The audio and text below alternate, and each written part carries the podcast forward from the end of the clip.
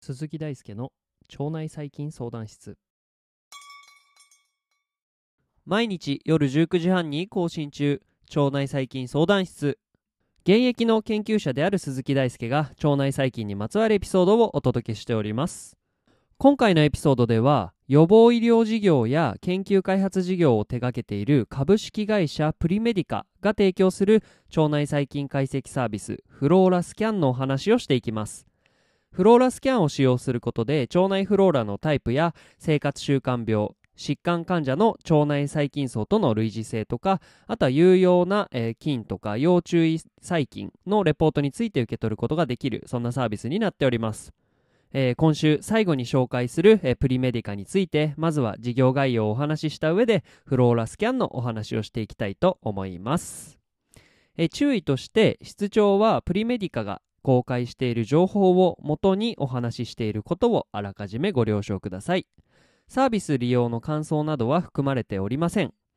詳しい情報はプリメディカホームページに掲載されているのでえ気になる方はご確認ください、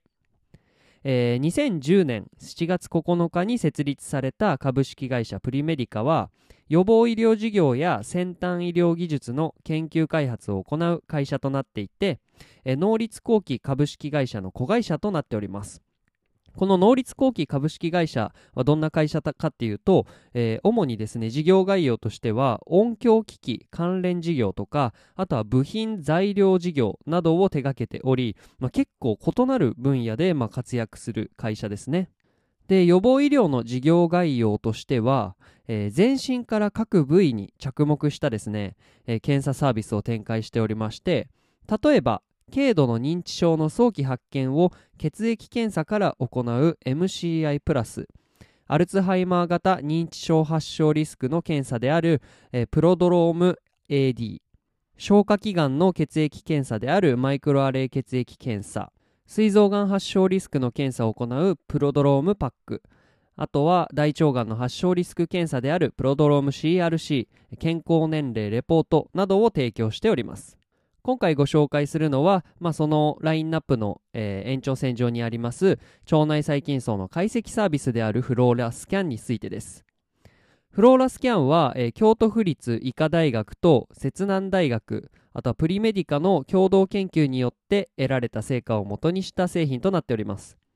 えー、フローラスキャンで得られるレポートとしては腸内フローラのタイプあとは生活習慣病や疾患患者の腸内細菌層との類似性の評価やあとは注目される有用な菌あとは要注意細菌の評価あとは腸内フローラのバランスあとは何回も、えー、計測している場合は腸内環境の変化などが分かります。お通じやお腹の調子に不安がある方あとは食生活の乱れが気になる方などを対象にフローラスキャンは販売されております。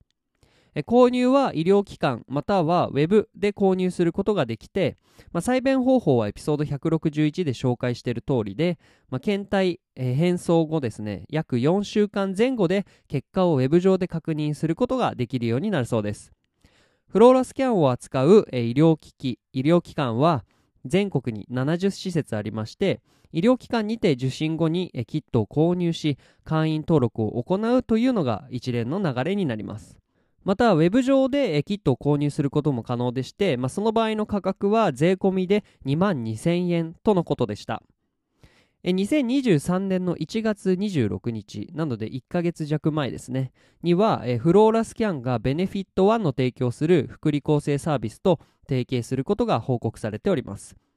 ベネフィット1に加入して、会社が加入していればですね、フローラスキャンの検査を1万5000円と7000円割り引いて受け取ることもでき、受けることもできます。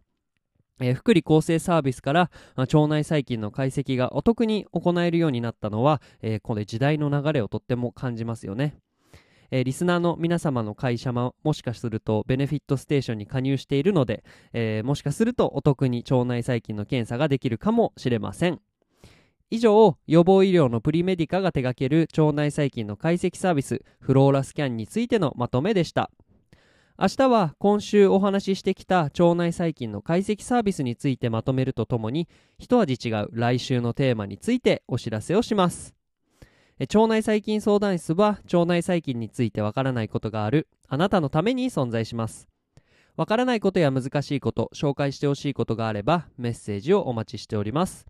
論文の紹介から基礎知識の解説まで腸内細菌相談室を使い倒しちゃってください本日も一日お疲れ様でした。